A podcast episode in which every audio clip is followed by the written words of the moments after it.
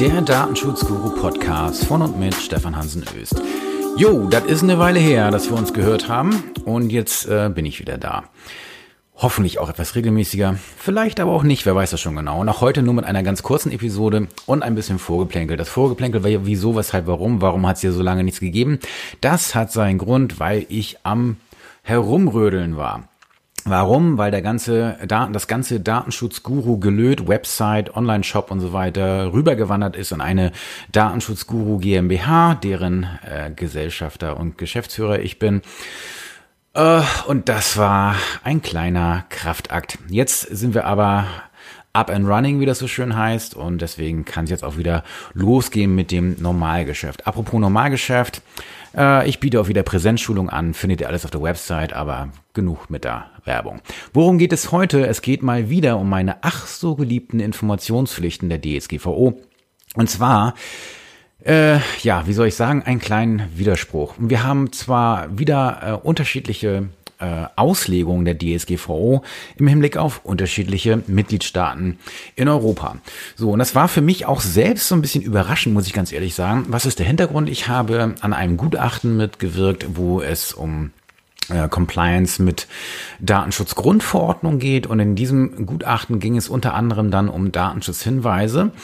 Und in den Datenschutzhinweisen des äh, ja, Mandanten waren alle möglichen Dinge enthalten, aber es waren nicht konkret die Rechtsgrundlagen der Datenschutzgrundverordnung benannt. Also nicht zum Beispiel Artikel 6 Buchstabe, äh, Artikel 6 Absatz 1 Buchstabe äh, A, B oder F, sondern es wurde umschrieben. Ja, wir nutzen das für vertragliche Zwecke oder wir nutzen das auf Basis einer Interessenabwägung, unser Interesse daran liegt und so weiter und so fort. Das kennt ihr vielleicht auch, von, von euren Webseiten und wenn ihr den ganzen DSGVO Kraftakt im letzten Jahr mitgemacht habt, dann habt ihr vielleicht eben auch eure Internet äh, Seite dahingehend überarbeitet, dass es neue Datenschutzhinweise gibt. Und da habt ihr wahrscheinlich auch vorbildlich dann die Rechtsgrundlagen benannt. Und es sind vielleicht auch bei euch ein paar Textwüsten entstanden. Selbst bei mir auf der Website ähm, gibt es Datenschutzhinweise und ja, ich benenne dort konkret die Rechtsgrundlagen, die ich für einschlägig halte im Hinblick auf bestimmte Verarbeitung. Und diese Datenschutzhinweise sind lang. Sie sind sehr lang und ich glaube auch kaum jemand liest die. Ab und zu kommt mal jemand vorbei und weiß auf dieses oder jenes hin, woraus ich entnehmen kann, dass der sich das angetan hat. Aber wenn wir mal ganz ehrlich sind, die meisten der Internet-User da draußen werden sich den Krempel nicht durchlesen, weil das erstens nicht interessant ist und zweitens manchmal ermüdend und drittens ist es auch für den User, wenn er nicht wirklich ein ernsthaftes Problem hat, relativ Banane, ob da nun Artikel 6 Absatz 1 Buchstabe B steht oder F oder sonst irgendwas, sondern denen geht es nicht darum, dass ihr die Rechtsgrundlagen konkret erfüllt, sondern denen geht es darum, Leute, machst du mit meinen Daten irgendwas, was sich nicht gehört? Und ich sage es ja immer wieder, ich liebe diesen, diese Aussage von äh, dem, dem Marketingmenschen Seth Godin, den ich total schätze. Ähm, der hat mit Datenschutz eigentlich nichts Besonderes jetzt äh, zu tun, aber er hatte mal gesagt in einem Podcast, glaube ich, war es, ähm, dass der Grundgedanke von Datenschutz beim Betroffenen eigentlich der ist, dass man nicht unerwartet überrascht werden möchte. Und das ist so derart auf dem Punkt, denn genau darum geht es.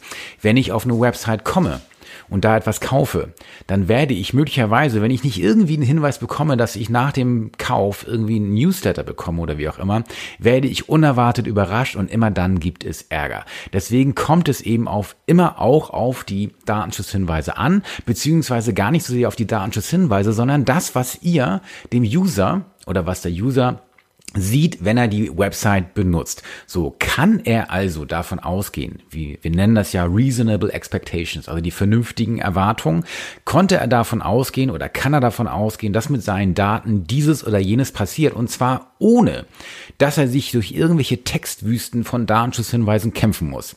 Wenn die Antwort ja ist, dann hast du alles oder vieles richtig gemacht. Und wenn die Antwort Nein ist, dann hast du meines Erachtens einen großen Optimierungsbedarf. Und leider ist es heute trotz dem DSGVO-Wahnsinn immer noch so, dass in ganz vielen Bereichen ähm, ja unerwartet Überraschendes passiert. Und jetzt kommen wir zurück zum Thema. die Datenschutzhinweise, die ihr da vielleicht habt, die machen die Sache nicht besser, wenn speziell es darauf, wenn ihr meint, dass es darauf ankommt, dass ich jetzt die Rechtsgrundlage konkret benennen muss. Wenn ich mal ganz ehrlich bin, glaube ich tatsächlich, um um es nochmal zu wiederholen, dass dem Durchschnittsuser das völlig Wurst ist, was ihr da reinschreibt. So, denen geht's darum, macht ihr etwas mit seinen Daten, was er nicht erwarten konnte, was sich nicht gehört, was nicht Standard ist. Und bei Standard bitte nicht daran denken, was wir hier in Zeiten von Facebook und Co. heute vielleicht als Standard mutmaßen, sondern als Standard das, was man unter Freunden und Bekannten vielleicht erwarten darf. Und wenn ihr eine Website habt, die Dinge verkauft zum Beispiel, dann tut ihr gut daran, den User vielleicht als Freund oder zumindest als Bekannten zu behandeln. Und mit Bekannten oder Freunden macht man keinen Scheiß. Also, Kommen wir aber zurück zum eigentlichen Thema, nämlich die Grundfrage ist doch die, muss ich in meinen Datenschutzhinweisen, muss ich da die Rechtsgrundlage konkret angeben, ja oder nein? So, und die DSGVO sagt dazu ja einiges, nämlich in Artikel 13 Absatz 1 Buchstabe C soll ich die Zwecke angeben, für die die personenbezogenen Daten verarbeitet werden sollen, sowie die Rechtsgrundlage für die Verarbeitung. Der Wortlaut spricht also recht deutlich dafür, dass ich hier die Rechtsgrundlage benennen soll. Und da war früher schon, da habe ich nun letztes Jahr äh, viel drüber gesprochen, reicht es aus, wenn ich hier Artikel 6 angebe, weil das äh, passt dann ja meistens immer, es sei denn, ich habe jetzt noch Artikel 9 äh, Daten, also besondere Kategorien von Daten oder vielleicht habe ich auch Beschäftigten-Daten, sodass ich 26 des neuen BDSG angeben müsste.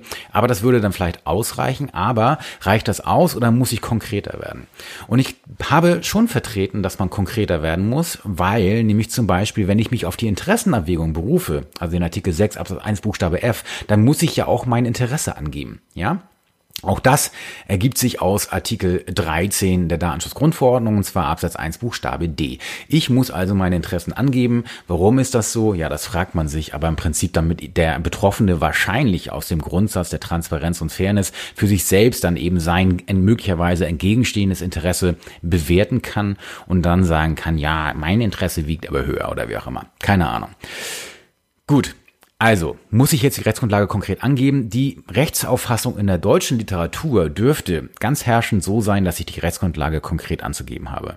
So, dann gibt's noch Nuancen dazwischen, muss ich jetzt wirklich jeden äh, Absatz oder jede Ziffer angeben oder wie auch immer. Auch da würde ich sagen, so nach meinem Dafürhalten, wenn ich das richtig gesehen habe in der Literatur, wird man wohl die Rechtsgrundlagen relativ konkret, das heißt mit Buchstaben in Artikel 6 Absatz 1 angeben müssen. Das halten dann auch zum Beispiel die deutschen Aufsichtsbehörden auf ihren eigenen Internetseiten so. Da wird man in aller Regel, soweit ich das sehen konnte, konkret die Rechtsgrundlagen wiederfinden. Jetzt war es aber in diesem Gutachten so, dass es Kontakt gab äh, mit mehreren, äh, beziehungsweise der, der, der Mandant der Auffassung war, ich muss die Rechtsgrundlage nicht konkret angeben. Ich aber sagte, nee, das musst du sehr wohl, guck hier deutsche Literatur. Der Mandant sagte dann aber, ja, das ist ja schön mit eurer deutschen Literatur, das sieht der Rest von Europa aber nicht so. Und da wurde ich stutzig. Und wenn man sich das dann da mal näher anschaut, ist es in der Tat so, wenn ihr zum Beispiel jetzt idealerweise mal die Websites der europäischen Aufsichtsbehörden durchgeht, dann werdet ihr bei nur ganz wenigen konkrete Rechtsgrundlagen finden. Ihr findet die beim ICO, also in, in, in, Großbritannien, die sind ja nun bald weg. So, ihr findet sie zum Beispiel nicht bei der CNIL, der französischen Aufsichtsbehörde. Ihr findet sie auch nicht bei der dänischen Aufsichtsbehörde. Ihr findet sie auch nicht ähm, bei der polnischen Aufsichtsbehörde. Obwohl doch, da stand was mit Artikel 6 Absatz 1 Buchstabe E oder ähnliches. Ähm, und wenn ihr das tatsächlich mal durchgeht, Schweden und so weiter und so fort, ihr werdet bei fast keiner Aufsichtsbehörde die konkrete Angabe der Rechtsgrundlage Artikel 6 bla bla finden. So, spricht das jetzt dafür, dass die Anforderung in der DSGVO gar nicht besteht? Hm, ich weiß es nicht. Ich würde nach wie vor aus dem Wortlaut der DSGVO vertreten, dass man die Rechtsgrundlage konkret angeben muss. Faktisch wird das jetzt aber interessant, weil ihr natürlich jetzt, wenn die Aufsichtsbehörde hier so ein Ding auf den Tisch kriegt und jemand sich beschwert, weil ihr eure Rechtsgrundlage nicht konkret angegeben habt, dann könnt ihr natürlich sagen, ja, liebe Aufsichtsbehörde, wie war das noch mit dem Glashaus, in dem Steine werfen? Kehrt doch erstmal in eurem eigenen Haus und fegt den Dreck raus.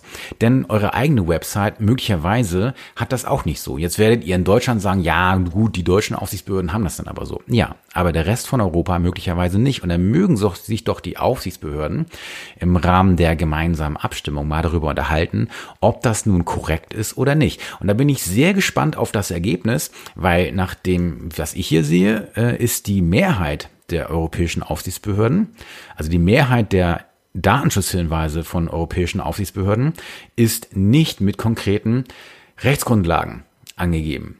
So. Das ist also schon mal eine interessante Geschichte. Und selbst das European Data Protection Board, also der Europäische Datenschutzausschuss EDSA, hat auf seiner Website in den Datenschutzhinweisen keine konkrete Rechtsgrundlage angegeben. Tja, Eat your own dog food heißt es ja so schön. Bin gespannt, wie das ausgeht. Äh, solltet ihr deswegen also vielleicht mal Ärger haben, wie gesagt, ich bin der Auffassung, dass man die Rechtsgrundlage konkret angeben muss. Äh, Frage ist, oder fraglich ist natürlich manchmal, kann man sie gar nicht genau angeben, weil man sie nicht genau kennt. Das geht uns Juristen ja auch so, dass wir manchmal gar nicht wissen, was die Rechtsgrundlage jetzt konkret ist. Aber vielleicht kann ich auch mehrere angeben. Das würde ja vielleicht sowieso Sinn machen.